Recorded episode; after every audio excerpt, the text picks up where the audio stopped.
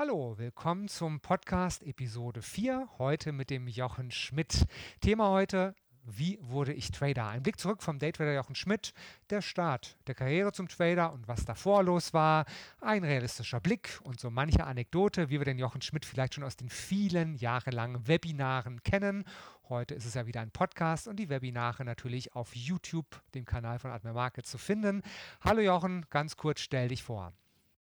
Ja, hallo Jens, mein Name ist Jochen Schmidt, bin äh, 1966 geboren, also 54 Jahre jung. Seit 13 Jahren als äh, Trader äh, hauptberuflich tätig. Zuvor war ich 17 Jahre lang äh, selbstständiger Immobilienmakler, also von zu Hause aus bin ich gelernter Immobilienkaufmann. Und 2006 war es, wo ich mit dem Trading begann oder wo ich zum ersten Mal Fühlung aufnahm mit dem Thema an sich. Ja, und für Admiral Markets bin ich jetzt, äh, ich glaube, im achten Jahr auch als freier Moderator tätig mit sehr, sehr erfolgreichen Webinarserien, auch auf Messeauftritte. Ähm, ja, das ist so ganz kurz umrissen mein Werdegang. Ja, und wir bleiben nie stehen. Jahrelange Erfahrung. Ich glaube, jetzt im Jahr 2020 seit acht Jahren Webinare und seit 2020 starten wir auch Podcast. Und der Jochen ist immer am Ball der Zeit. Also freuen Sie sich, wir haben ein tolles Thema vorbereitet. Gleich geht es los. Hier ist das Börsen- und Tradingwissen zum Hören. Zuhören, lernen, handeln. Einfach traden. Let's make money. Der Börsen- und Trading-Podcast von Admiral Markets. Das Rechtliche. Handeln Sie verantwortungsvoll. Unsere Publikationen liefern eventuell auch unverbindliche Markteinschätzungen. Marktmeinungen, Kommentare und Analysen stellen ausdrücklich nie eine Empfehlung zum Kaufen, Halten oder Verkaufen dar.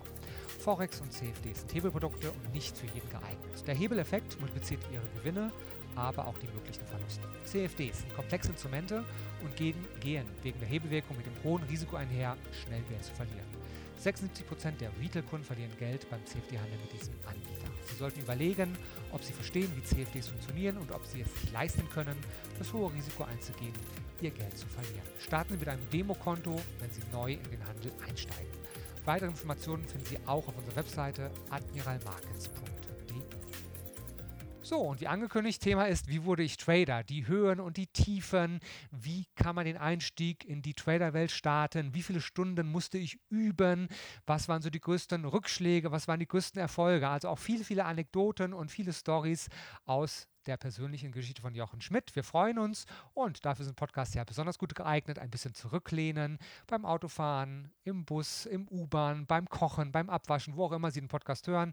Viel Spaß mit den Anekdoten und den vielen, vielen Tipps und Tricks aus dem Leben von Jochen Schmidt. Jochen, leg los. Ja, vielen Dank, Jens. Ähm, ganz, ganz ungewohnt, äh, sage ich mal, dass man mal ein paar persönliche Dinge auch von sich gibt, ist eine alte, alte äh, Verkäuferfrage, ein alter Trick im Verkauf, dass äh, man zu jemandem sagt, zu einem Neukunden, sag mal, wie haben Sie eigentlich einst angefangen? Und die meisten Kunden können da nicht mehr aufhören zu reden. Jetzt geht es mir genauso. Ja, wie schon vorhin erwähnt, ich komme also aus dem Verkauf oder aus dem Vertrieb, wenn man es genau nimmt, äh, war immer selbstständig in meinem Leben also bis auf die Zeit, als ich Azubi war oder mal Werkstudent in irgendwelchen größeren Firmen, war immer selbstständig. Selbstständig aus folgendem Grund, ich liebe es frei und selbstbestimmt zu leben. Bei mir war es also jetzt nicht unbedingt immer das große Geld, warum man sich selbstständig macht. Natürlich lehnt man das nicht ab, aber bei mir ist die, die Freiheit, tun und lassen zu können, was ich will und mit wem ich will, ein sehr, sehr wichtiger Punkt in meinem Leben, der sich auch nicht verändert hat. Also nach wie vor ähm, ziehe ich immer eine selbstständige Tätigkeit vor. Warum? Wenn es mir nicht passt, kann ich gehen und äh, kann die Arbeit meist auch so gestalten, sag ich mal, dass es mich befriedigt. Das muss ich dazu sagen, weil Trading hat damit auch zu tun. Ähm, wie bereits auch am Anfang erwähnt, bin also gelernter Immobilienkaufmann und habe mich direkt nach der Lehre selbstständig gemacht. Das war 1994 in Stuttgart. Man hört es auch an meinem SCH, dass ich aus dem Südwesten von Deutschland stamme. Und habe also 17 Jahre lang einen, einen riesen, riesen harten Kampf geführt in einem sehr, sehr engen Markt mit viel Konkurrenz, äh, natürlich auch mit vielen Rückschlägen, die man als Selbstständiger hat. Und habe bemerkt im Laufe dieser Jahre, dass ich die Ziele, die ich einst hatte, nicht ähm, erreicht hatte. Und irgendwann kommt der große Moment, da fragst du dich ja, ja Moment, warum hast du es ja eigentlich nicht erreicht? Und ich denke mal so, klassisch selbstständig weiß man tief im Inneren, dass man immer selber verantwortlich ist für die Dinge die man da getan hat oder, oder nicht getan hat. Ich muss dazu sagen, die Zeit äh, von 1994 bis, ich glaube, 2011 war die Zeit, das glaubt heute keiner mehr, ähm, wo man wirklich Immobilien verkaufen musste. Also, das war nicht so, dass die Leute Schlange standen. Ähm, das war also wirklich ein ganz, ganz heftiger Job. Und zwar in der Hinsicht, dass man ständig akquirieren muss. Ich komme gleich aufs Thema mit Trading, aber ich muss das erklären. Man muss ständig akquirieren. Das heißt, man hat eine Seite äh, der Selbstständigkeit, wo kommen die Kunden her. Und der Immobilienmaklerjob ist auch einer, wo man zwar Stammkundschaft aufbauen kann, die aber mit viel Glück alle Jahre wiederkommen. Das heißt, hat man also ständig eine Seite, die man ständig bedienen muss, die Akquisition, das Finden von Kunden. Der andere Part ist der, wenn ich jetzt Sachen akquiriert habe, wie, wie bekomme ich die weg? So. Und man muss auch dazu sagen, ein Immobilienmakler ist kein Immobilienhändler.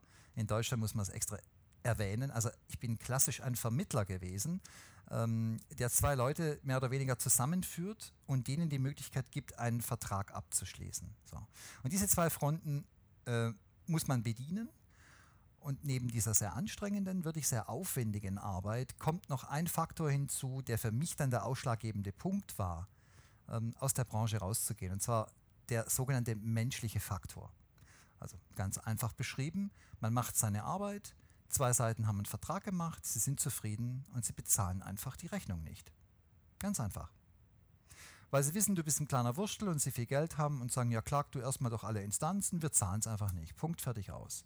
Das, da gehen dann zwei, drei Jahre ins Land, bis so eine Geschichte überhaupt, sagen wir mal, über den Berg ist, je nachdem, wie sie dann ausgeht. Auch immer schön abhängig ähm, vom Eigentum, von der Eigentumssituation des Richters. Ja, also ganz interessant, in der geringsten Instanz hast du noch Richter, die wohnen selber zur Miete, die ähm, sehen die Sache anders und in der höchsten Instanz hast du dann schon, äh, sag ich mal, Richter, die ganz, ganz kräftig und gut vermögend sind und die urteilen jedes Mal anders aus ihrer persönlichen Sicht heraus. Sorry, war meine Erfahrung.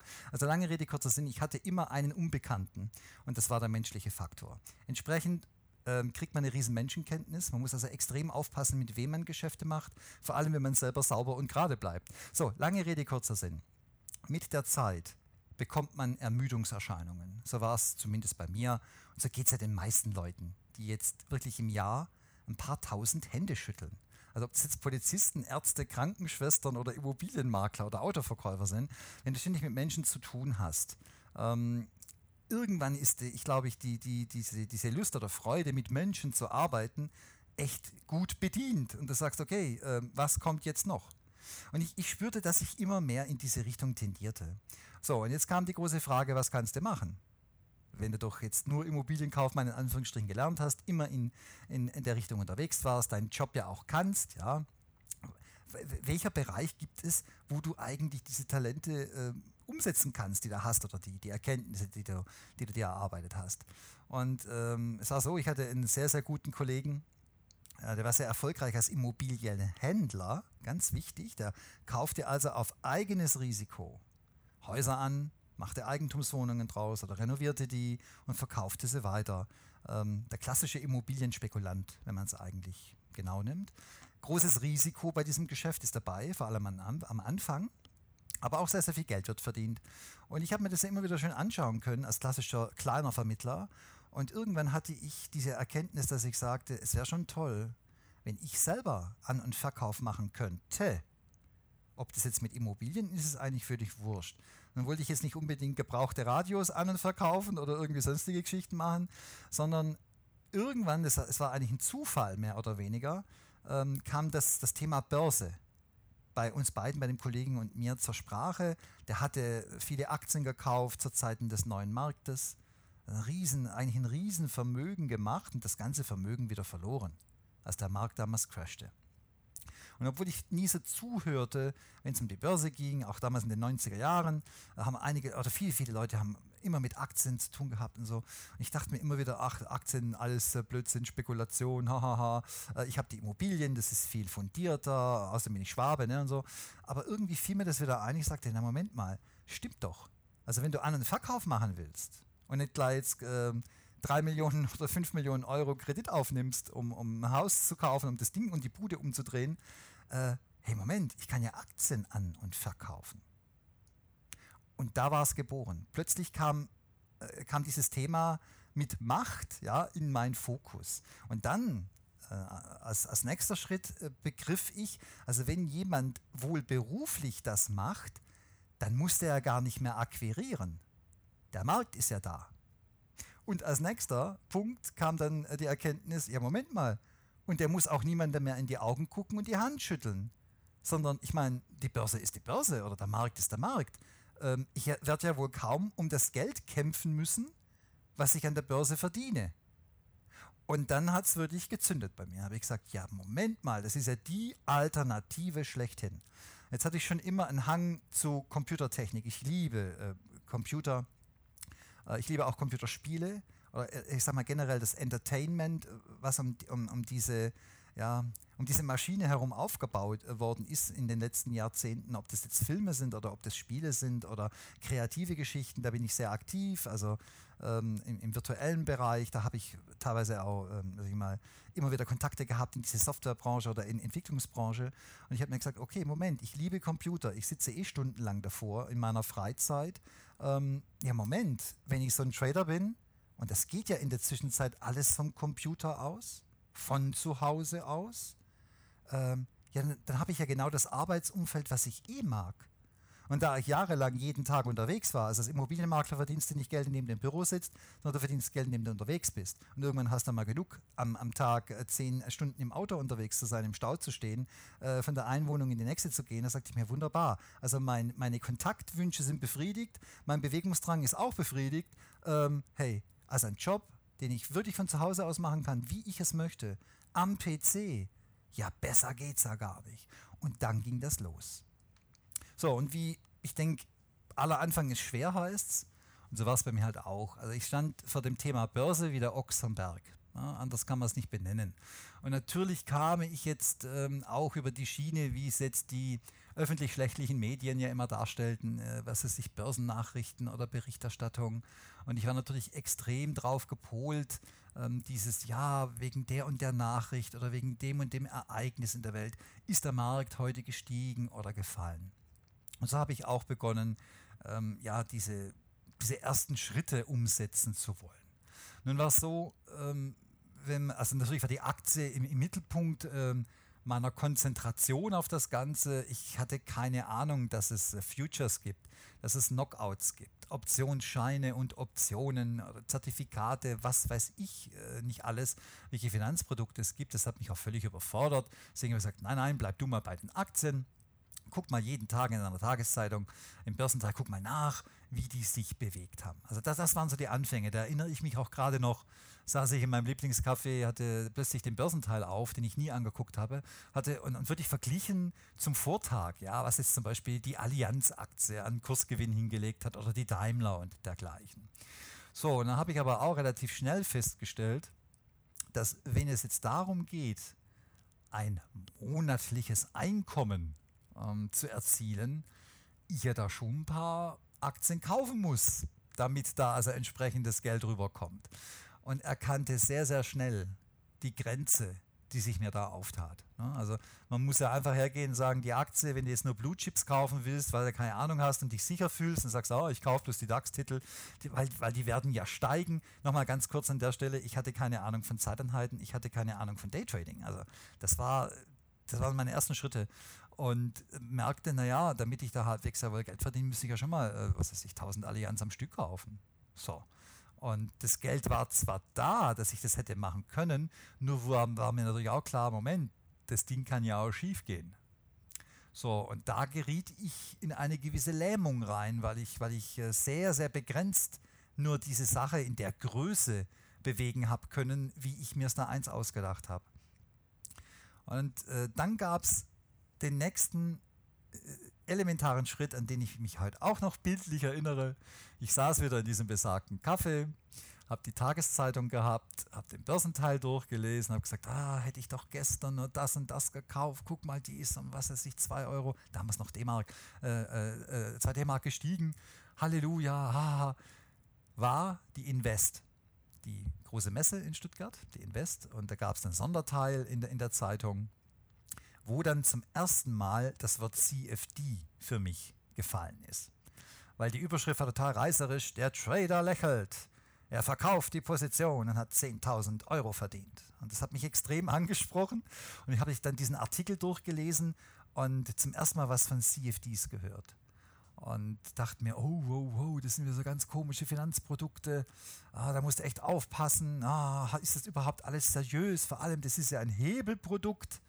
Und Hebelprodukt war mir nicht klar, ähm, dass, dass der Hebel mir ja genau ermöglichte, die Situation, in der ich mich befand, dass ich eben nicht jetzt 1000 oder 3000 Allianz bewegen konnte, dass der Hebel das mir ermöglichen würde.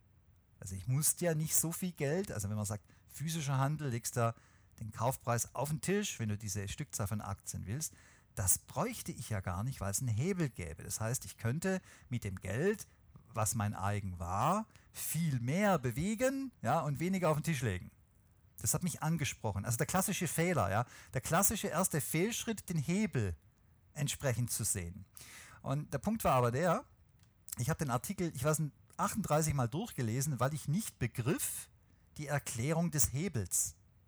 Ja, der Wirtschaftsjournalist hat also den Hebel erklärt. Und ich habe mich dann wirklich hingesetzt und gesagt, also ich weiß nicht, bin ich zu doof oder ist es der? Ähm, das möchte ich angehen. Und jetzt ist so, ich habe schon immer ähm, Hobbys gehabt, die mit viel Geduld zu tun hatten. Also ob das jetzt Modelleisenbahn, Bau ist oder Zielfiguren anmalen, außer Geschichten, die ich in meiner Jugend gemacht habe. Also wenn mich etwas packt, dann dann beiße ich auch. Also so lange, bis ich es habe, so lange, bis ich es begreife. Und dann ging es los. Also ich habe mich hingesetzt, habe gegoogelt, was damals noch gar nicht so äh, der Standard war, dass du jetzt zu Google gehst und alles findest. Nein, da musstest du also wirklich äh, dich durchwursteln. Es gab auch nicht so viel Inhalt wie heute über das Thema. Aber lange Rede, kurzer Sinn. Ich habe festgestellt, dass die Berechnung des Hebels in diesem Zeitungsartikel nicht korrekt war. Und bin dann her und habe dann die Zeitung angeschrieben. Habe angeschrieben und gesagt, Leute, die Hebelberechnung stimmt nicht.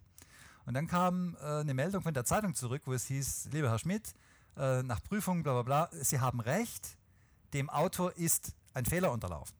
Und der Autor war also jetzt nicht ein Journalist von der Zeitung, sondern sag ich mal, ein Artikelschreiber von einem einschlägigen CFD-Magazin. Äh. Damals gab es das noch in Print, ja. So, dann habe ich mich an dieses Magazin gewandt und habe gesagt, Freunde, das ist ein Fehler in der Hebelberechnung. Tatsache bekam ich Antwort, zwei Wochen später, ja, tut uns sehr leid, Herr Schmidt, wir Entschuldigung, es stimmt, ist ein äh, Hebel äh, also falsch erklärt. Ähm, deswegen als Wiedergutmachung senden wir Ihnen ein Abo für dieses CFD-Magazin.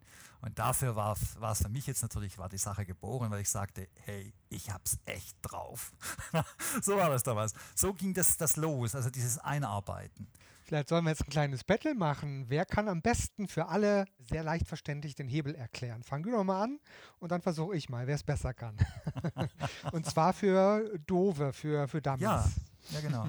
Also der Hebel selber. Also ich habe erklärt die Situation, in der ich war. Also sprich, ich habe bemerkt, naja, das Geld ist zwar da, aber uh, es reicht nicht lang. Vor allem ist es ja dann gebunden, wenn ich etwas physisch kaufe. Benutze ich ein Hebelprodukt, bedeutet es, ich muss weniger Geld auf den Tisch legen, kann aber in der gleichen Größe oder in äh, einer höheren Stückzahl mich bewegen im Markt. Aber wer gibt mir das restliche Geld?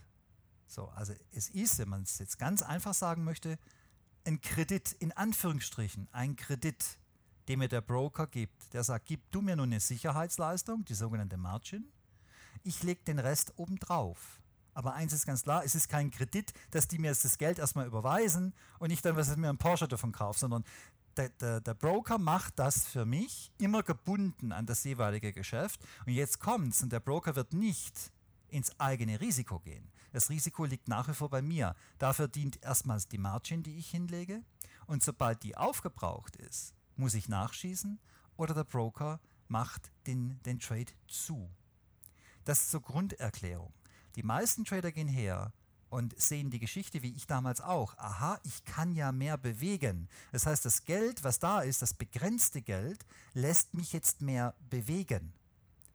Ganz kurz, heute muss ich sagen, liebe ich den Hebel deshalb immer noch, auch wenn er beschränkt ist, leider Gottes in der Zwischenzeit, weil das Geld, was ich habe, wird auch reichen um physisch. Nur, ich brauche es gar nicht auf den Tisch legen, sondern bleibe in der Größe, wo ich mich eh bewege, muss aber viel weniger Geld von meinem Handelskonto für, die, äh, für den Trade aufwenden. Das bedeutet, ich habe mehr Alternativen, die ich gleichzeitig handeln kann.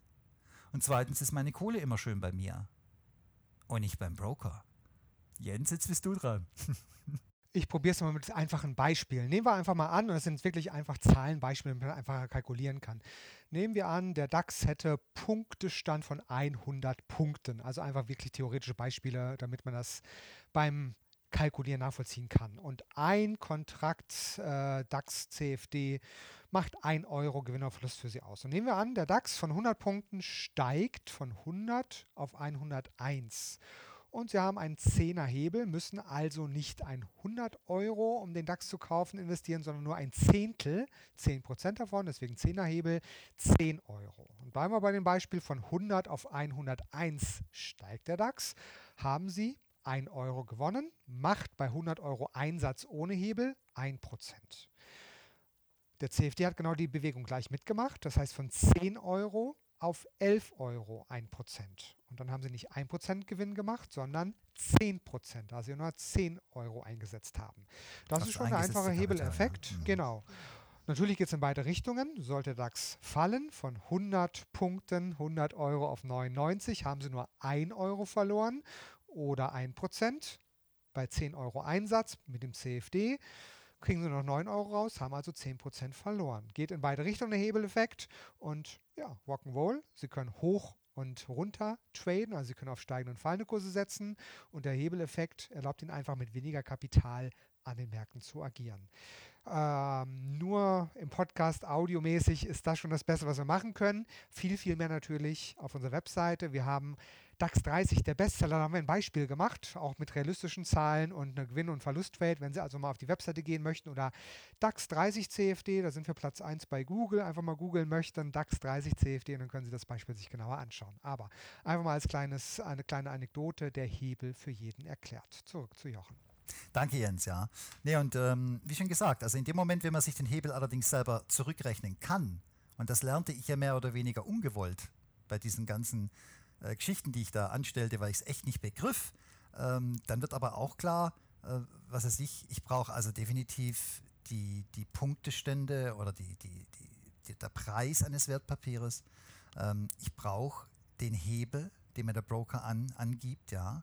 Ähm, dann kann ich diese Dinge zurückrechnen. Und ich brauche natürlich auch die Wertigkeit pro Punkt oder Prozent der jeweiligen äh, CFD sitzt in diesem Fall, um so eine Kalkulation durchführen zu können. Und wenn man das dann mal kann, brauchst du auch gar kein extra, sage ich mal, Hilfsprogramm mehr, sondern das geht im Kopf relativ schnell, relativ grob und so kann man dann die Positionsgrößen bestimmen. Aber der Trader am Anfang bleibt einfach daran hängen, dass er sagt, hurra, ich kann jetzt mein 10.000 Euro Konto mit dem Hebel 500 um das 500-fache aufblähen. Und dann brauche ich nur ein Trade und werde reich. So, und wie Jens gesagt hat, wenn der Schuss nach hinten losgeht, ist das Geld aber auch extremst schnell weg, wenn man so unvernünftig handelt. Okay, also ich hatte begriffen, was ein Hebel war, fühlte mich als der Großmeister, der das jetzt absolut drauf hat, ja, und begann eben auf CFDs umzusatteln, weil ich erkannte, aha, hier kann ich mich ja richtig gut bewegen. Also wenn es jetzt rein mal um, um diese Möglichkeiten äh, geht, die ich damals finanziell hatte. So, dadurch kam plötzlich auch eine Änderung bei mir rein, dass ich die Einzelaktien gar nicht mehr so toll fand, weil ich ja per CFDs plötzlich die Indizes handeln konnte. Nochmal, der, In, äh, der Index selber, also der DAX, äh, in dem Fall der DAX Future, also an der echten Börse, ähm, das war wirklich in, in einer Größe, wo ich bemerkte, oh, wow, wow, wow, wow, äh, das ist aber richtig heftige Liga. Also wenn du da daneben greifst, da hast du mal locker, locker ein paar tausend Euro weg. Ähm, plötzlich konnte ich aber über CFDs, konnte ich genau diesen DAX-Index, konnte ich handeln. Und dann war es auch nur noch ein kleiner Schritt in Richtung des sogenannten Daytradings. Und das Daytrading selber, ähm, das begleitete mich unwissentlich seit längerer Zeit. Ich hatte ähm, eine, eine, tolle Doku gesehen äh, im Fernsehen über amerikanische sogenannte Daytrader ähm, die in der Regel oder oft genug waren das Angestellte eben äh, an der Wall Street oder an den Börsen im Land, die aufgrund der Umstellung auf den elektronischen Handel ja, arbeitslos geworden sind. So wie manch recht bekannte Leute auch in Deutschland, deren Gesicht man von einer DAX-Anzeigentafel kennt, äh, die wurden einfach nicht mehr gebraucht. Bei uns hießen sie Spezialisten durch die Umstellung auf den elektronischen Handel. Also da gab es eine große Freisetzungswelle auch in Amerika.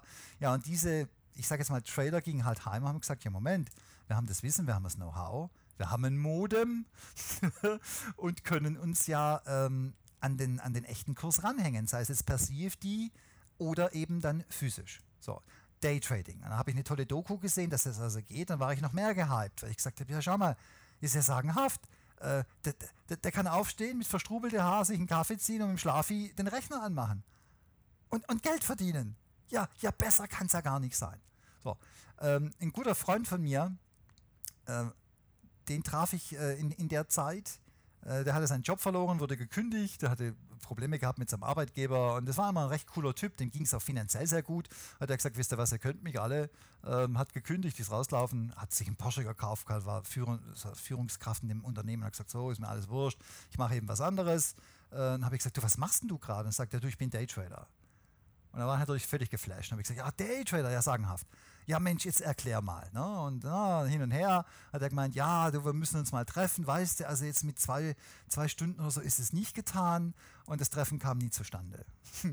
Aus heutiger Sicht verstehe ich sehr, sehr gut, weil, wie ich es gerade eben erwähnt habe, mit zwei Stunden ist es einfach nicht getan, dieses Thema zu erklären. Man, sicher kannst du sagen, ja, du machst halt intraday deine anderen Verkaufsgeschäfte äh, und äh, ja, das ist das Daytrading, weil du halt über Nacht nicht hältst und ja, und am, Monat, an einem Monatsende unterm Strich sollte ein Plus übrig sein. Ne? Das ist immer ganz einfach gesagt. Und so stellt man sich ja auch vor und geht es ja dann auch an. Äh, dann in meinem Fall mit CFDs. Und es war so, dass äh, ich natürlich darauf brannte, so schnell es ging, ein echtes Handelskonto zu bestücken. Ja? Natürlich, ich hatte ein Demokonto, äh, bei verschiedenen Brokern übrigens hatte ich ein Demokonto ähm, aufgemacht und äh, um da um, rumzuprobieren. Also ich überspringe jetzt fast schon die ganze Zeit, die da drauf geht, bis du äh, dich erstmal mit der Software ähm, anfreundest. Unterschiedliche Handelsprogramme, unterschiedlicher Broker. So, ähm, dann generell die Produkte. Also äh, nochmal, CFD an sich, aber wie wird der gepreist? Das ist ja extrem wichtig. Also in der Zeit, äh, von der ich da gerade berichte, die gute alte Zeit, so gut war die gar nicht. Also da gab es zum Beispiel Broker, die hatten super Handelsprogramme, die ich sehr, sehr schnell begriff und die ich echt top fand, ähm, wo du aber zum Beispiel Mindeststückzahlen an DAX-CFDs handeln musstest, und zwar zum Beispiel fünf Stück. Du, musstest, du konntest also nicht unter fünf CFDs äh, gehen, du brauchtest fünf CFDs. Hinzu kamen Spreads, die teilweise bis zu sechs Punkte breit waren. Und dann gab es da oben drauf noch Festgebühren. Ähm, ich habe als Anfänger natürlich überhaupt nicht begriffen, dass da eine Lenkungsfunktion drin steckte, dass man wiederum Trader ansprechen wollte, in Anführungsstrichen, die hochkapitalisiert waren. Du kommst aber daher, was weiß ich, äh, hast jetzt deine, deine 10.000 äh, Euro einbezahlt auf, auf dein Trading-Konto und innerhalb von drei Tagen ist das Konto platt wenn du in der Größenordnung beginnst, den DAX zu traden als blutiger Anfänger und wirklich nicht weißt, wie dir geschieht, wenn der in die Seite reinläuft. Und du nach Gefühl rein und raus gehst. Wenn du plötzlich nur noch rote Zahlen siehst, in Panik gerätst, äh, das schnell zurückhaben willst, das große Bedauern bekommst. Äh, lange Rede, kurzer Sinn. Also ich hatte eine Zeit Demo-Programm, hab, war da sehr, sehr gewissenhaft. Habe da genau hingeguckt, habe bemerkt, aha, da gibt es also riesengroße Unterschiede von Broker zu Broker, wo du wirklich aufpassen musst. Und dann war es halt so zu meiner Zeit, die meisten Programme waren nicht Trading aus dem Chart heraus. Du musstest also rumfummeln, irgendwelche Zahlen eingeben. Und dann äh, die Frage des Stop-Losses, äh, die wurde mir damals noch klar. Ich hatte mich getroffen mit dem ehemaligen äh, Immobilienkollegen oder mit dem Immobilienkollegen. Ich war in der Zeit ja immer noch Makler ähm, und hat er gesagt, ja, es gibt ja einen Stop-Loss dann kann man die Verluste ja begrenzen. Dann habe ich gesagt, das ist sagenhaft, das wusste ich gar nicht. Ja, echt, wie geht denn das? Sagt er, ja, ganz normal, äh, liegt halt eine Order im Markt, ne? so ähnlich wie ein Limit. Dann sage ich, was ist denn ein Limit? Also so ging das, also sehr, sehr zäh. Stück für Stück. Und wenn du gegoogelt hast oder ins Internet bist, du bist wahnsinnig geworden. Dieses Bankerdeutsch, ja, ähm, wo die einfachsten Zusammenhänge nicht erklärt werden. Vielleicht bin auch ich begriffsstützig, ich weiß es nicht. Also ich habe immer für manche Dinge länger gebraucht im Leben, ähm, aber das war wirklich zäh. Also was ist denn eine Limit Order? Was ist denn eine Stop-Loss Order? Ja, was ist denn eine Market Order? Und all diese Kleinigkeiten, also äh, man sagt im Englischen from scratch. Und genauso ging es mir. Also wirklich wie der Ochsenberg, keine Ahnung. Und jetzt beginnst du dich da einzuarbeiten. Und je schwieriger es wurde, desto ja, entschlossener wurde ich. Gut, also diese ganzen technischen Geschichten, und endlich dann war es soweit, äh, dass ich eben im Demo hatte ich ein paar gute Gewinne gemacht. Dann haben wir natürlich gesagt, ja, die Demo äh, bringt mir ja nichts jetzt hier, jetzt bist du Held oder wie, weil du im Demo jetzt da Plus gemacht hast. Ähm, jetzt aber schnell zum echten Handelskonto. Und das habe ich dann gemacht. Ähm, ja, und dieses Konto, das war wirklich äh, bitter. Also meine Mutter war verstorben und, und kleine Erbschaft hatte ich gemacht. Also man sagt dazu nicht zu viel, äh, zu, zu viel, um, um zu sterben und zu wenig, um davon zu leben. Aber ich habe gedacht, na Mensch, das Geld werde ich jetzt nehmen und natürlich verzehn oder verhundertfachen. Ist ja klar. Ne? So fleißig wie ich bin und so, so hinterher wie ich bin. Ähm, und das Konto war, ich glaube, es hat keine drei Wochen gedauert und dann war das platt. Und jetzt kann man sich vorstellen, äh, wie man sich dabei fühlt. Ich sage halt ständig meine Mutter. Ne? Ähm, ja, und eben, also ich, ich komme aus einem klassischen Arbeiter, ähm, Arbeiterhaushalt, man macht sich nicht selbstständig, man, man, bleibt immer sicher, man geht ja kein Risiko ein, Börse ist Teufelszeug, also ein typisch ordentlicher deutscher Arbeiterhaushalt. Ne? Also gegen alles ähm, sein, ohne es zu verstehen, wo große Chancen drin liegen und nur das Risiko zu sehen. Und natürlich sah ich mich erschüttert ähm, in meinem ganzen Vorhaben, als dieses Konto kaputt war. So, was macht man in so einem Fall? Ähm, also eine riesen Niederlage erlebt, klar. Ähm, vor allem, also wirklich mit, mit bittersten Tränen, ohne Witz jetzt, äh, sitzt er dann abends vom Fernseher. Ich, ich, kann mich noch genau erinnern, als dieses Konto kaputt war. Also als es auf Null war, da war noch 3,50 Euro drauf oder irgendwie sowas und äh, machen Fernseher an und dann kam gerade äh, Börsenberichterstattung, wo dann eine Dame äh, mit großen makroökonomischen Zahlen erklärte, dass es doch ganz klar sei, dass der DAX heute gestiegen ist. Ich war short gewesen die ganze Zeit und äh, wirklich dann, dann bricht so die Welt zusammen, weil du sagst, ich verstehe es nicht. Ich verstehe es nicht. Woher wissen die im, im Fernsehen, woher wissen die das, dass jetzt, äh, was weiß ich, der Markt gestiegen oder gefallen ist? Ich sehe auf meinem Rechner am Handelsprogramm, sehe ich nirgendwo ein Fenster, wo ich einen Grund eintragen müsste. Ach so, stimmt ja, die haben ja die Connections zu den ganz großen Playern im Markt. Mm, die werden dem bestimmt erklären, was die heute gemacht haben. Ja, ja, Jochen. Da habe ich gesagt, ja, aber ich habe den Kontakt nicht zu den großen Playern im Markt. Ja, was mache ich dann aber? Ja, wie gehe ich denn vor? Wie kriege ich denn den Einstieg hin, dass ich Millionär werde? Oder finanziell frei oder wie auch immer. Diese Fragen konnte ich mir nicht beantworten, so wie 80 Prozent der Trader heute auch. Ich saß halt vom Fernsehen und habe gedacht, das wäre die Börse. Ich habe zwar nicht den, den ähm, na, wie sagt man, den Brückenschlag hinbekommen, dass ich auf einem 1-Minuten-Chart handelte, während die Börsenberichterstattung eigentlich immer noch von Wochen redete. Aber hey, ein Daytrader bist ja auf eine Minute unterwegs. Das war so mein Denken. Ich wusste ja auch gar nicht, was ein Daytrader ist ich hatte zwar äh, die Doku gesehen und der Bekannte von mir, aber wie man das im Detail umsetzt, war mir überhaupt nicht klar. Ich habe die Dollarzeichen in den Augen gehabt und die Chancen gesehen und das Risiko hat mir mal richtig eine reingebrezelt. Also mir war klar, okay, so wird es wohl nichts werden. Ich habe aber keine Pause gemacht, das habe ich nicht gemacht. Dafür war ich zu elektrisiert und habe gesagt, also, okay, ich habe eingeschenkt bekommen, jetzt will ich es doch wissen. Bin also her und habe diesmal natürlich aus Firmengeldern das Konto bestückt. Also kein externes Geld von außen, sondern diesmal, meine, habe eine Firma, ne, so, oder ein Unternehmen, ja, jetzt nimmst du das Geld, was da ist fürs Unternehmen. Der Druck, den ich da hatte, war unbeschreiblich. Weil ich plötzlich merkte, oh, oh, oh, oh, oh, ich beginne äh, hier Dinge zu vermischen ähm, war aber wirklich so elektrisiert und so im Kampfesmut oder im, im, im Kampfesmodus, wenn mir gesagt habe, ist mir wurscht, ja, jetzt will ich es doch wissen. Und Grüße an allen da draußen, die gerade zuhören, denen es genauso geht. Ja, ihr seid nicht allein. ihr seid nicht alleine. Ich glaube, das gehört auch dazu. Dieses, na was, der hat mir eine reinkauen, ja, jetzt möchte ich es aber wissen. Äh, anders geht's nicht, ja. Äh, entweder gibst du auf in dem Punkt, weil du echt sagst, oh je, das überfordert mich, oder du sagst, nee, ich mache weiter. Mir war klar, dass ich eine Riesenklatsche erlitten hatte und jetzt wollte ich natürlich vorsichtig sein oder vorsichtiger sein ähm, als ähm, in mein, äh, also, also mit, dem ersten Konto.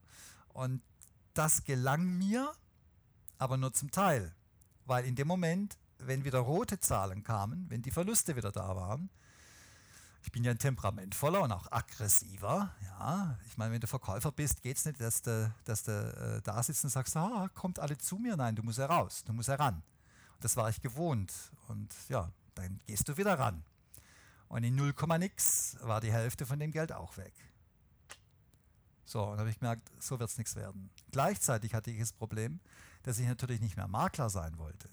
Ja, natürlich nicht. Ich meine, also entweder machst du was richtig oder gar nicht. Zwei Dinge gleichzeitig tun kann ich nicht, habe ich noch nie gekonnt. Ja? Ähm, und somit begann also auf der Maklerseite das Geschäft zurückzugehen. Ich verdiente weniger Geld. Und auf der Trading-Seite verdiente ich gar kein Geld. Da verlor ich Geld. Und in einer ruhigen Minute bei einer Zigarette und einem Kaffee sagte ich mir, naja, okay, wie lange geht denn das jetzt noch, bis du richtig in die Bredouille gerätst. So. Äh, übrigens, ich, ich äh, überspringe jetzt, oder, oder das ist, eine, ist schon eine größere Zeitspanne, die ich jetzt beschrieben habe. Ja. Ähm, so, und dann kam wirklich ein, ein sehr, sehr wichtiger Moment, nicht nur in meiner Trading-Karriere, sondern in meinem Leben. Und zwar war es so, dass ich gesagt habe, okay, ich komme alleine nicht weiter. Ich komme nicht weiter. Ähm, was mache ich denn jetzt? Was, was kann ich tun? Also ich bin ins Haus meiner Eltern gefahren, hoch unter den Dachboden und habe die, die Bücher aus meinem BWL-Studium wieder rausgekramt. Makroökonomie, Volkswirtschaftslehre. habe gesagt, da wird doch die Lösung drin sein. Ne? Die Börse ist ja die Wirtschaft. Ne? Also Volkswirtschaft und Börse, das geht doch eins zu eins. Das muss doch so gehen. Dabei hatte ich äh, immer wieder erlebt, dass auch bei den tollsten Nachrichten die Geschichte genau in die andere Richtung ging. Aber ich dachte, naja, der Fehler liegt bei mir. Also habe ich begonnen, die Bücher zu wälzen. Dann musste ich, ah, Moment, du brauchst so mehr Mathematik. Die reden ja alle von Indikatoren. Also, Mathematikbücher, ich hasse Mathematik. Also Mathematik war nie mein Ding. Übrigens sind alle Mathematiker ganz liebe Grüße. Ich bewundere euch ohne Ende. Äh, ich krieg's nur hin, wenn ich mich tierisch anstrenge. Ja? Aber Mathe war nie, nie etwas, was mich groß fasziniert hat. Eher Sprachen oder kreative Dinge. Ja? Also die, die typische ähm, Beobachtung ja, so von den Leuten, wer mag Mathe und wer mag nicht Mathe. So, aber ich war fest entschlossen, dass das auf diese Art und Weise doch gehen müsste. So. Dann habe ich natürlich geguckt, ja, Trading-Bücher. Gibt es denn Trading-Bücher? Und da gab es aus Amerika Bücher. Und das waren meistens Bücher über technische Analyse. Ja.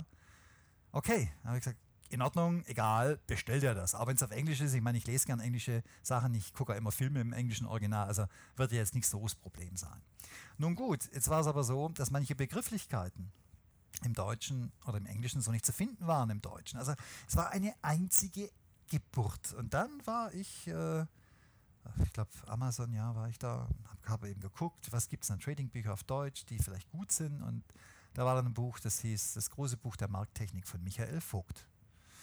Da dachte ich mir, naja, oh, 39,90, nochmal 39,90.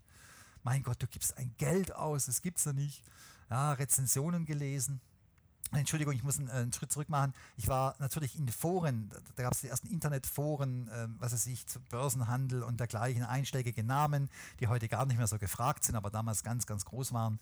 Äh, und da war ich drin, genau. Und habe mir so die, die Fragestellungen der anderen angeguckt, ähm, der Anfänger, ja, die da waren. Habe mich natürlich wiedererkannt, habe entdeckt, oh, das sind auch viele Leute, die haben die gleichen Probleme. Und du fandest nirgendwo eine gescheite Erklärung. Übrigens heute übrigens das Gleiche. Wenn ihr kochen lernen wollt, versucht mal über YouTube kochen zu lernen. Ihr findet 100.000 Videos und die wenigsten gehen, in die Details, weil Kochen ist genauso schwer wie Trading. Ich weiß nicht, wie das Wasser beschaffen ist, was bei mir aus dem Wasserhahn kommt, was aber das Brot verändert, was ich backen will.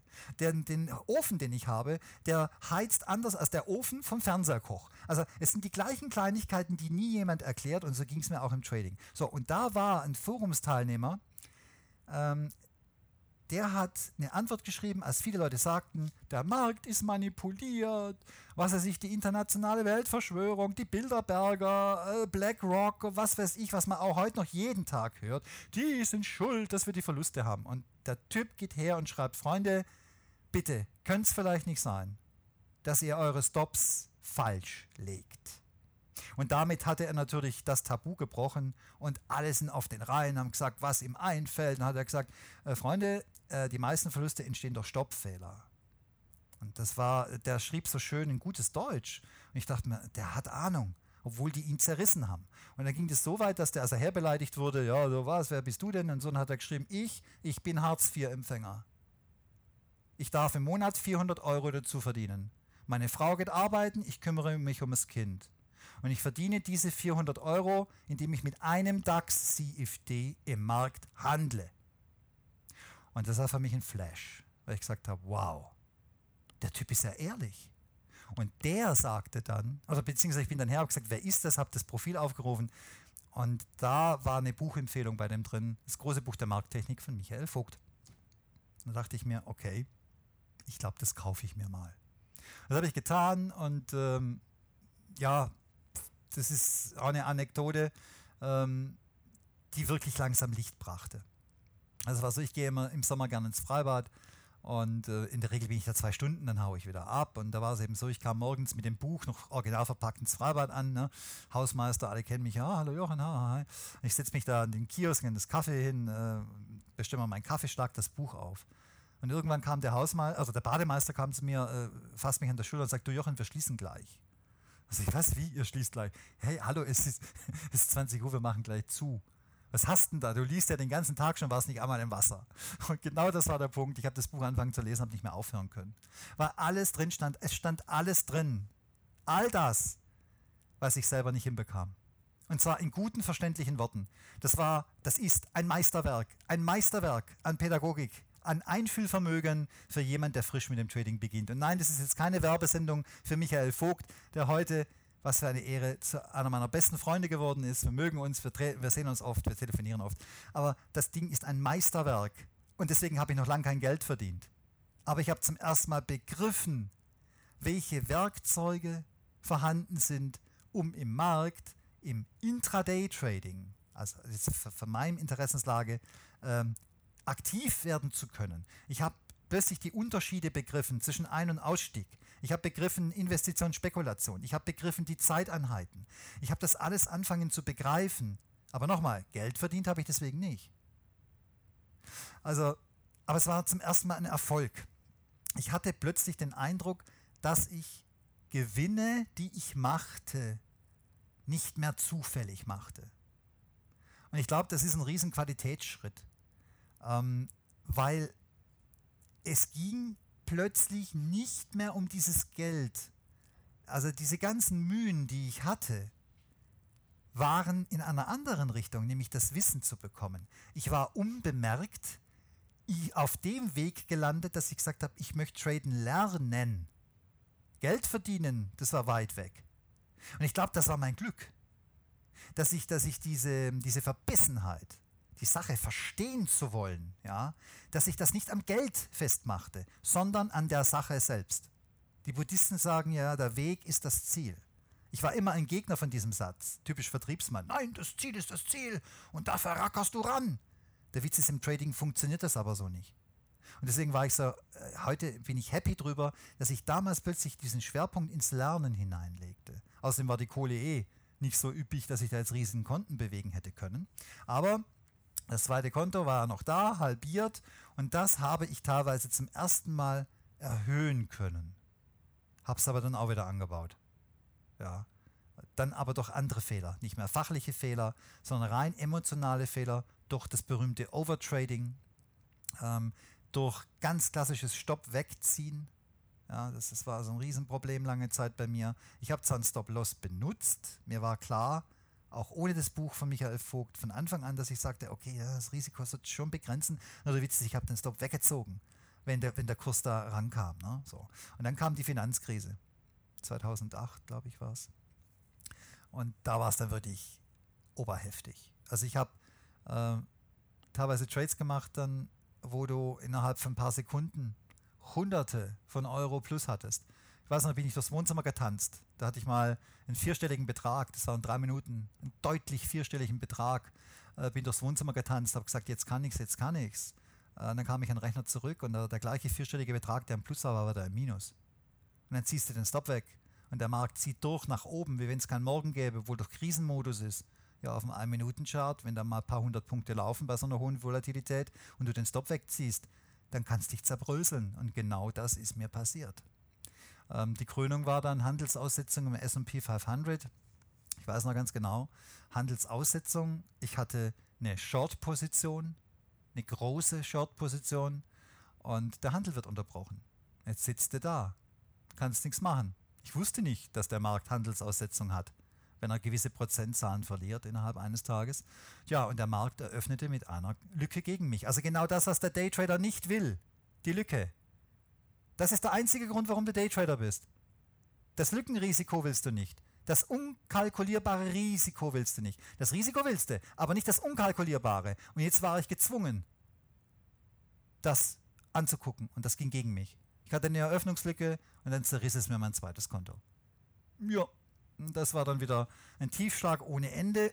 Also richtig schön blutige Nase, ja, verschwollenes Gesicht, gehst zu Boden im Ring. Und beim zu Boden gehen sagte ich noch, und wenn ich drauf gehe, ich mache das dritte Konto. Wollen wir es doch mal sehen.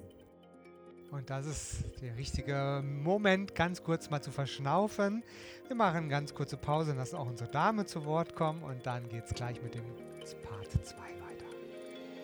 Sie hören den Börsen- und Trading-Podcast von Admiral Markets. Wir sind der DAX 30-Spezialist in Deutschland. Wir sind Trader.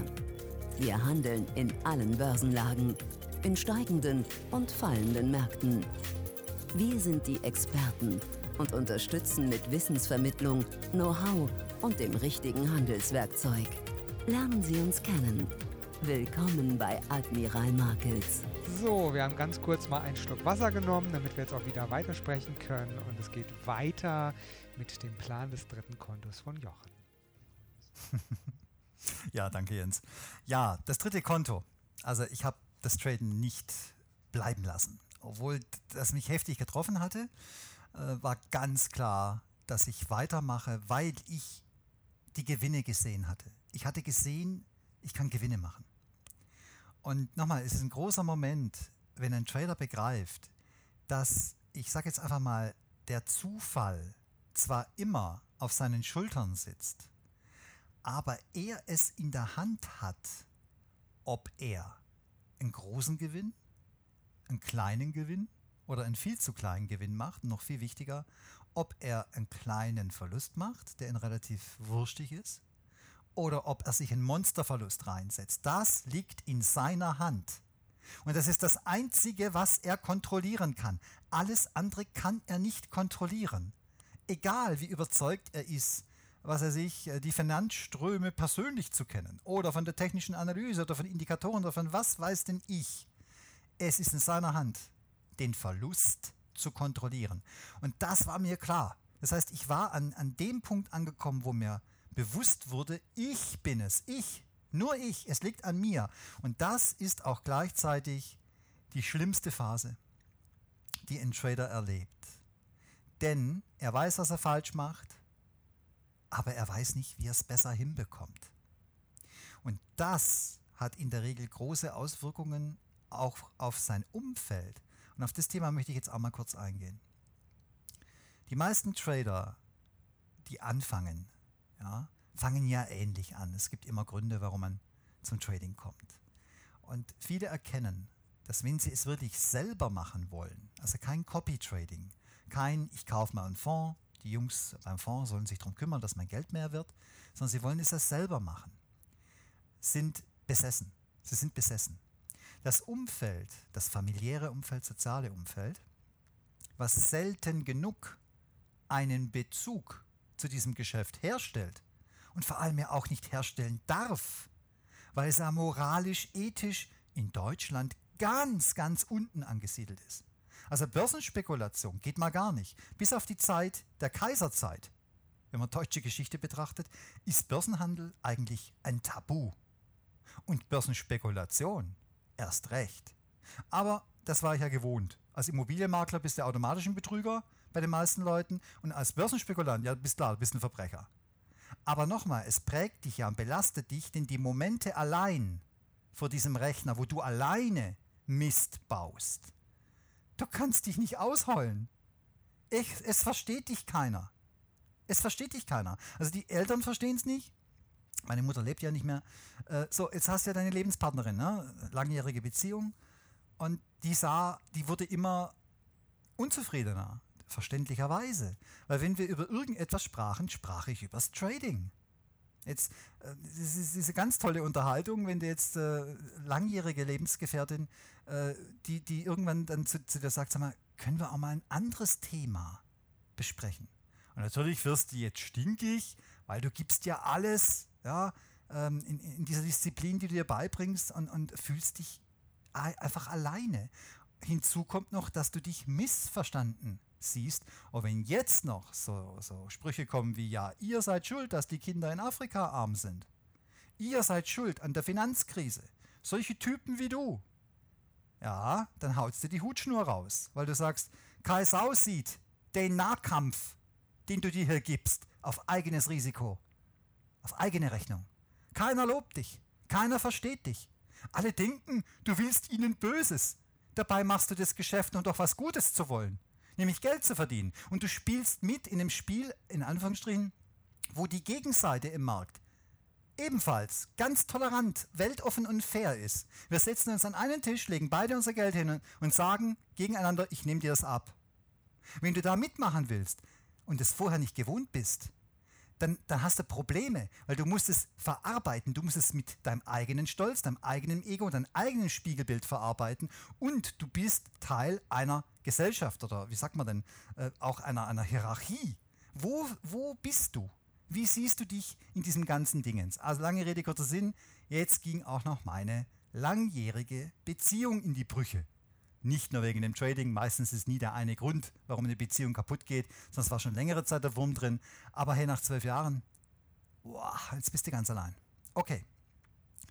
Gleichzeitig brach bei mir das Geschäft weg bei den Immobilien. Ich kümmerte mich nicht mehr drum. Ich wollte Trader sein, ja, und es war ganz klar.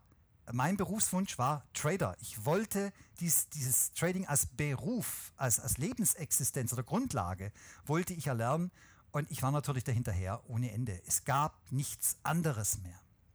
Tja, allein sein kann ich gut. Ja, Gott sei Dank kann ich das. Aber merkte, au, Backe, jetzt wird es richtig eng. Das Geld fürs dritte Konto brauchte ich schon dringend äh, für meine Immobiliengeschichte äh, oder äh, Makel, äh, Makeleigeschichte.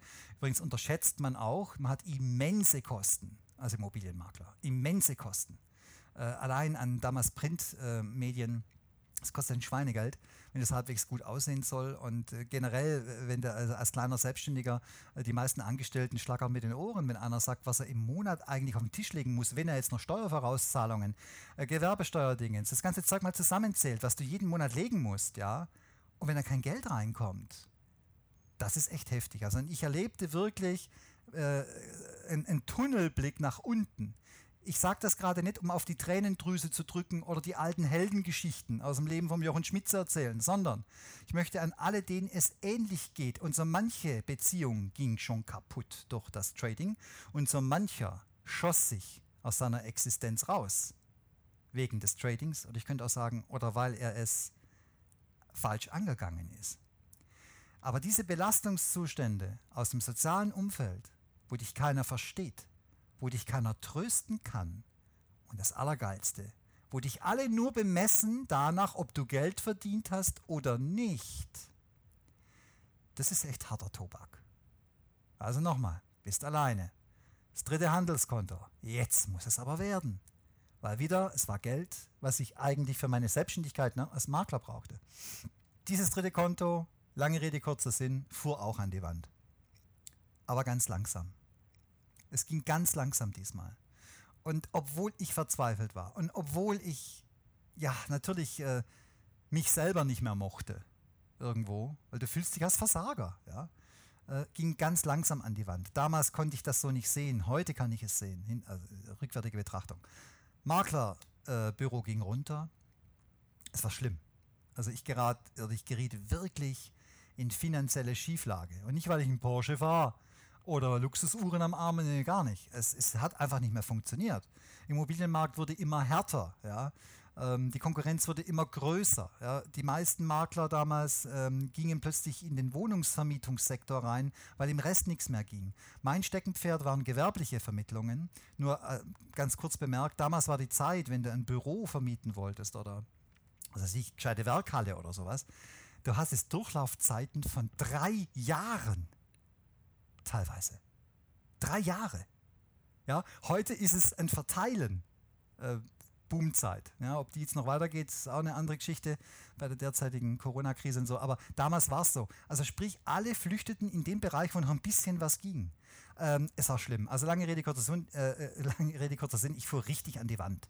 Also das Geld reichte abends gerade nochmal für einen Döner oder mal das Auto voll tanken. Ja? Und ich habe nicht aufgegeben. Ich habe gesagt, nein. Dann mach jetzt folgendes, lieber Jochen, was du im Trading gelernt hast. Und jetzt, liebe Traderinnen, liebe Trader, hören Sie genau zu. Was du im Trading gelernt hast, kann dir keiner nehmen. Du hast im Moment nicht das Geld, um davon zu leben. Aber was du kannst, kannst du. Und das dritte Konto ging ganz langsam nach unten. Das heißt, ich mache es besser als die ersten und zweiten Male. Es ist eine Steigerung da. Ich weiß, dass der einfache Geist nun sagt, nö, hast ja Geld verloren, du Loser.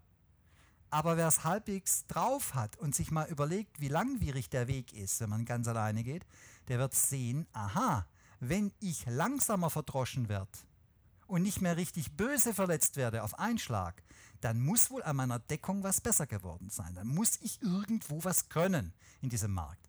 Und das konnte ich nur denken, weil ich ein Tagebuch führte. Und zwar führte ich ein Tagebuch aus reiner Verzweiflung. Du kannst ja mit niemandem reden, ist ja keiner da. Also schreibst du dir den Kummer von der Seele. Und das wurde dann auch ein technisches Tagebuch, also über technische Analyse, über die Muster, die ich sah. Und da machte ich eine richtige Prozession draus. Nach jedem Handelstag, egal ob ich Gewinne oder Verluste hatte, bin ich ins Café und habe Tagebuch geschrieben. Und es hat mir geholfen ohne Ende, weil ich durch die Wiederholung, durch das ständige Wiederholen der Tiefschläge, ja, der Marktphasen, wo ich richtig einlöhnte, begriff, dass meine Reaktion auf bestimmte Ereignisse immer die gleiche war. Mir war irgendwann bewusst, dass ich nicht mehr aus fachlichen Fehlern Verluste machte, sondern aus emotionalen, aus Unzufriedenheitszuständen wollte ich es zwingen, die Verluste des Tages sofort auszugleichen und natürlich die großen Verluste im Vorfeld auch auszugleichen. Ich war den ganzen Tag nur damit beschäftigt, die verlorenen Konten wiederherzustellen.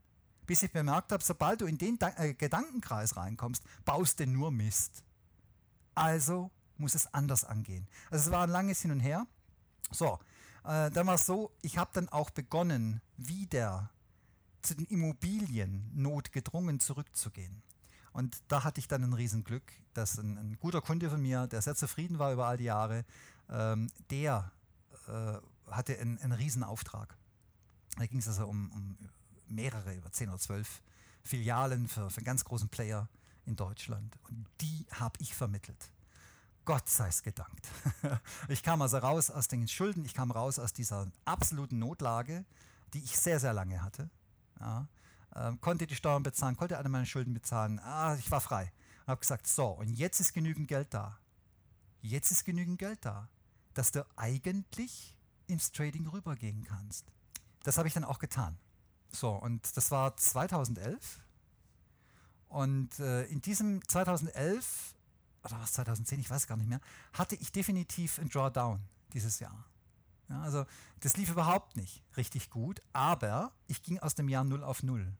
So, und dann kam das nächste Jahr, und das weiß ich, und das war die Zündung.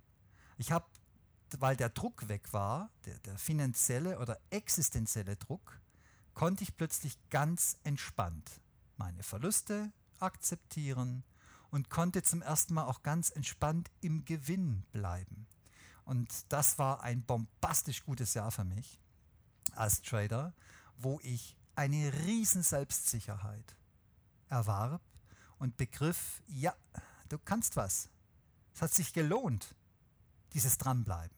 So, ähm, das war, ich glaube, dieses Jahr, das, das, Jahr darauf, dann war der Kontakt mit Admiral Market, so die ersten kleineren Webinare liefen und äh, der Rest ist Legende.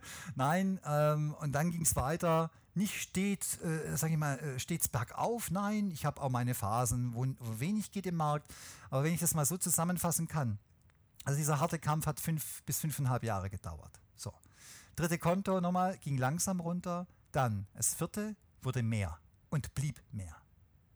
Und 2016 war für mich eines der besten Jahre, die ich bisher als Trader hatte, weil ich all das, was ich die Jahre zuvor, vielleicht langsamer als andere und sehr mühsam als andere, ähm, in einem Trade im DAX mehr oder weniger bündeln konnte. Es war 2016, als der DAX einen größeren Abschlag machte, also ging in eine Korrektur über und ich war damals äh, absolut fit, was, was meine bevorzugten Signale angeht. Ich war fit, was das Risikomanagement angeht. Also all das, was man gelernt hatte, führte in diesen einen Trade rein und mir gelang es eben nur mit CFDs ähm, über zwei Wochen einen DAX-Trade zu halten und auszubauen. Also es war dann gar nicht mehr Daytrading, sondern es war ein so guter positiver Verlauf, dass ich vom Daytrading rüber bin ins Swing-Trading und konnte also mehr oder weniger eine ganz, ganz große Trendbewegung nach Süden konnte ich mitnehmen und habe immer wieder aufgestockt, ohne ein einziges Mal mein Risiko auszudehnen. Und dieser eine Trade hat mir das ganze Jahr verdient. Also von dem her gesehen war 2016 der erste, das erste Mal, dass ich sagte, jawohl, Hand und Fuß. Und dazu muss ich auch eines sagen, die Webinare, die ich da ja gab, in all der Zeit, haben mir auch sehr geholfen. Weil wenn man erklärt unter Zeitdruck, also wenn man Live-Trading macht und gleichzeitig erklärt, ähm, verinnerlicht man manche Dinge dermaßen, ja, dass ich teilweise heute in meinem privaten Trading auch mit mir selber rede, als ob ich ein Webinar hätte. Weil es ist eine gewisse Struktur drin, die man immer wieder wiederholt. Und da hatte ich den einen oder anderen Geistesblitz immer wieder, was das Trading angeht. Und zwar Geistesblitze nicht, weil ich jetzt der Beste bin, sondern Geistesblitze, die für meinen Handelsstil ähm, sehr, sehr bereichernd sind. Und ich glaube, dass jeder Trader macht die Erfahrung, dass er irgendwann ähm, Dinge entdeckt, die er vorher nie gesehen hat. Diese aber aufgrund nur der Expertise sagen wir mal, zu sehen sind, die er gewonnen hat.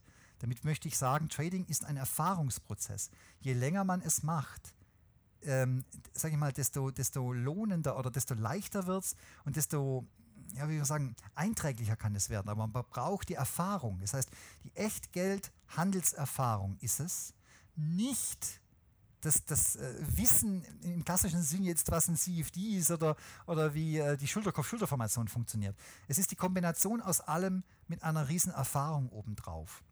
Deswegen so mein Werdegang, oder wenn man es mal so betrachtet, ist, dass ich so einen richtigen Durchbruch, so eine richtige Flash, ähm, ja, knapp acht, neun Jahre, äh, nachdem ich angefangen hat, äh, äh, habe, bekommen hatte. Ja?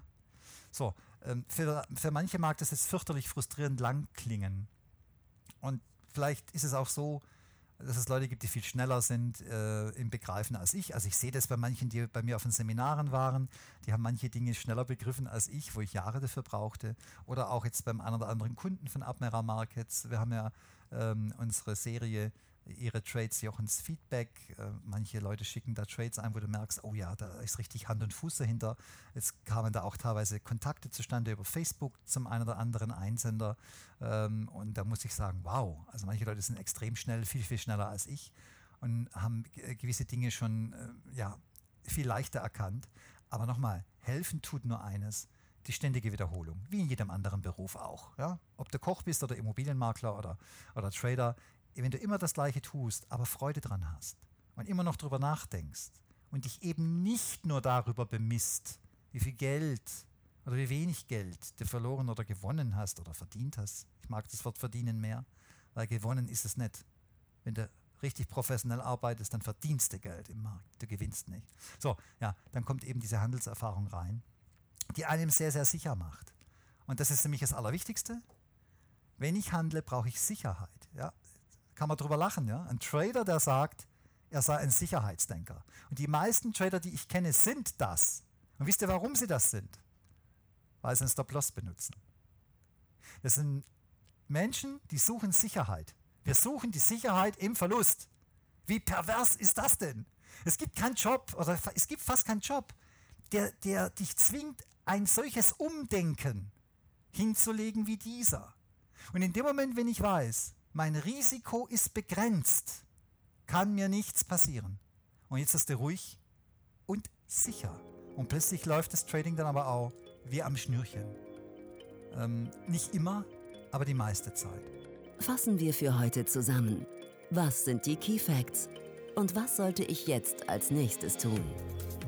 Was ich bemerkt habe an, an meinem Trading selber, ist, dass die Frequenz der Trades extrem zurückgegangen ist. Also ich habe äh, in diesen fünfeinhalb Jahren, die Jahre danach, war es hauptsächlich Scalp-Trading, was ich gemacht habe. Also schnelles rein und raus, 10 Pips oder 10 Punkte oder 20 Punkte, dann haust du wieder ab aus dem Markt. Das hat sich verändert.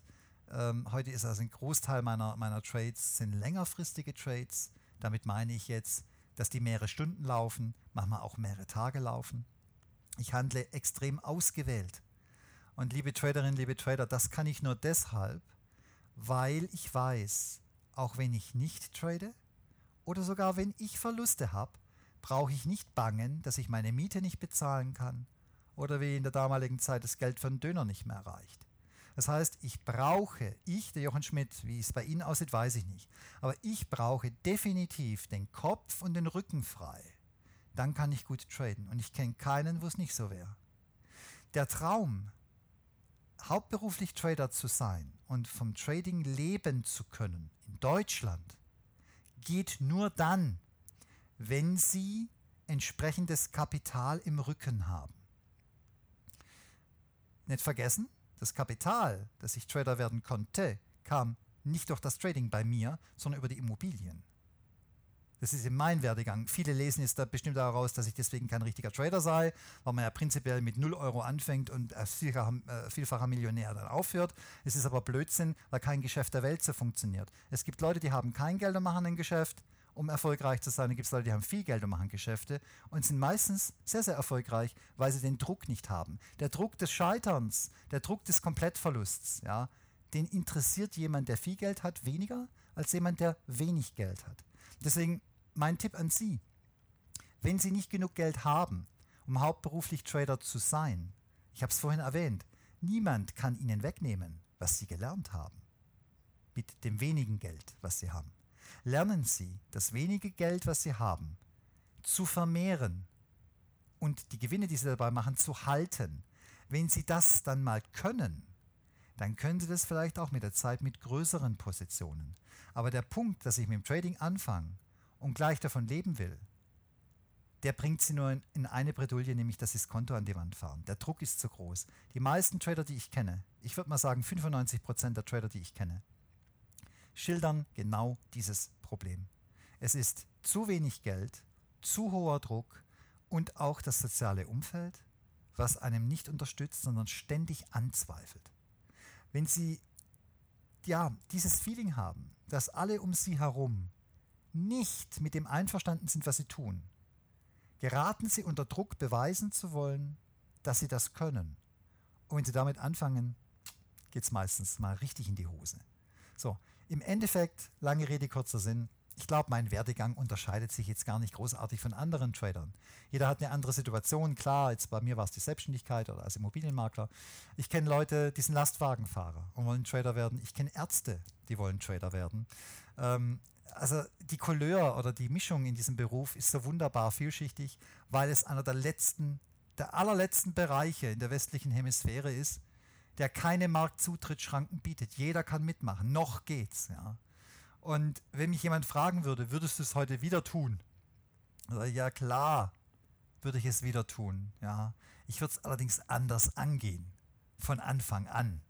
Nur der Witz ist, das kann ich auch bloß sagen, weil ich das heute gewissen habe.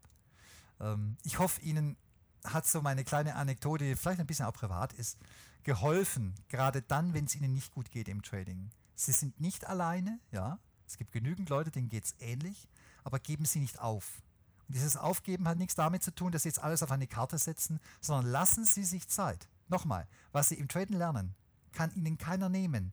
Völlig egal, ob Sie mit einem Minikonto arbeiten oder ob Sie der große Zampano sind, der sein Ferrari zeigen muss. Sie haben jetzt hoffentlich gelernt, dass es darum nicht geht in diesem Geschäft, sondern um ganz andere Dinge. Lernen Sie traden, bevor Sie Trader sein wollen oder sein müssen. Ich denke, mit diesen Worten gebe ich jetzt mal an den Jens wieder zurück. Traden selber ist nicht schwer. Sie haben zwei Knöpfe oder Buttons, Buy und Sell, den zu drücken, das kann jeder. Aber das Konto zu erhalten oder auch langfristig Geld zu machen, das ist es, worauf es ankommt. Ähm, der Heiko Bernd, ein anderer Trader von uns, guten Morgen DAX-Webinar jeden Börsentag, der hat es mal genannt, der Trader als Risikomanager. Also es geht darum, wirklich die Risiken zu managen. Das ist das A und O. Und wenn Sie das begriffen haben, dann haben Sie vielleicht schon 50 Prozent der Miete zusammen. Und da wollen wir natürlich nicht nur über dieses Podcast Ihnen weiterhelfen, sondern auch über die ganzen anderen Webinare und Angebote, die wir haben. Es gibt alle ein, zwei Monate ein nettes Webinar, eine Reihe, die nennt sich Ihre Trades Jochens Feedback. Da können Sie alle zwei Monate live dabei sein oder auch schon ältere Folgen auf dem YouTube-Kanal anschauen. Da geht es einfach um echte Trades von unseren Kunden, Demokonto, Live-Konto, ganz egal, vollkommen anonymisiert, die wir dann analysieren, also wir der Jochen. Und da können Sie viele Tipps über das passende Risikomanagement mitnehmen. War der Trade gut, war er schlecht, was konnten Sie daraus mitnehmen, etc. etc. Das wäre ein kleiner Tipp für heute. Also YouTube-Kanal, youtube.com slash admirmarkets.de und dann einfach mal nach Jochen Feedback gucken, dann werden Sie da 5, 6, 7 Videos mindestens schon finden. Und natürlich live dabei sein, jeden Dienstag, jeden Donnerstag um 15 Uhr. Da haben wir knapp eine Stunde Zeit, Day Trading Markttechnik Live, aktueller Blick auf die Märkte, da Bildschirm, also mit dem Blick auf den Chart, nicht nur Podcast. Wenn Sie möchten, YouTube oder Live-Webinar gibt es her. Und natürlich starten Sie immer mit einem Demokonto und zwar mit einem realistischen Demokonto. Sie können das Demokapital selber bestimmen. Wenn Sie also vielleicht vorhaben, irgendwann mit 2000 Euro zu starten oder 5000, dann macht es wenig Sinn, sich ein Demokonto mit 50.000 oder 100.000 anzuschaffen. Geht alles, aber es sind halt, halt keine realistischen Trades, die Sie dann machen. Also gucken Sie, dass Sie das Demokonto realistisch einstellen und dann einfach üben, bevor Sie mit echtem Geld loslegen. Vielen, vielen Dank. War, glaube ich, Episode Nummer 4 dieser Podcast. Episode 5 folgt bestimmt ganz bald. Und nicht vergessen, noch viel, viel mehr YouTube-Kanal auf der Webseite admirmarkets.de und vielen, vielen Dank an den Jochen Schmidt für die Einblicke, für die Anekdoten, für die Offenheit, für die Ehrlichkeit und wir wünschen Wenn ich Ihnen, noch darf, ja, ähm, ich sag mal so, diese Offenheit, die hat auch damit zu tun, weil, ähm, ja, wie will ich das jetzt in, in, in Worte fassen? Also ich bin ja bekannt, dass ich manche Dinge sehr, sehr kritisch sehe oder anzweifle. Und ich hoffe, dass, äh, was ich da jetzt abgeliefert habe, dahingehend hilft zu verstehen. Das Gucken auf das Geld anderer Trader bringt ihnen gar nichts. Das Gucken, nur weil andere Trader Tausende von Euro im Monat machen, hat immer damit zu tun, wie viel Geld die mitbringen. Vergessen Sie es nicht. Bleiben Sie bei sich selber, gucken Sie auf Ihr eigenes Geld und ich hoffe, dass ich damit auch ein bisschen den Weg ebnen konnte, das Verständnis herbeizuführen, warum ich manche Dinge anders sehe. Jetzt bin ich aber ruhig und gebe an den Jens zurück und bedanke mich ganz herzlich. das war's. Vielen, vielen Dank und eine schöne Zeit. Das war Let's Make Money, der Börsen- und Trading-Podcast von Admiral Markets. Schauen Sie auch in unserem YouTube-Kanal vorbei, um tägliche Analysen über die interessantesten Märkte zu erhalten. Alle Angebote von uns finden Sie auf unserer Internetseite admiralmarkets.de.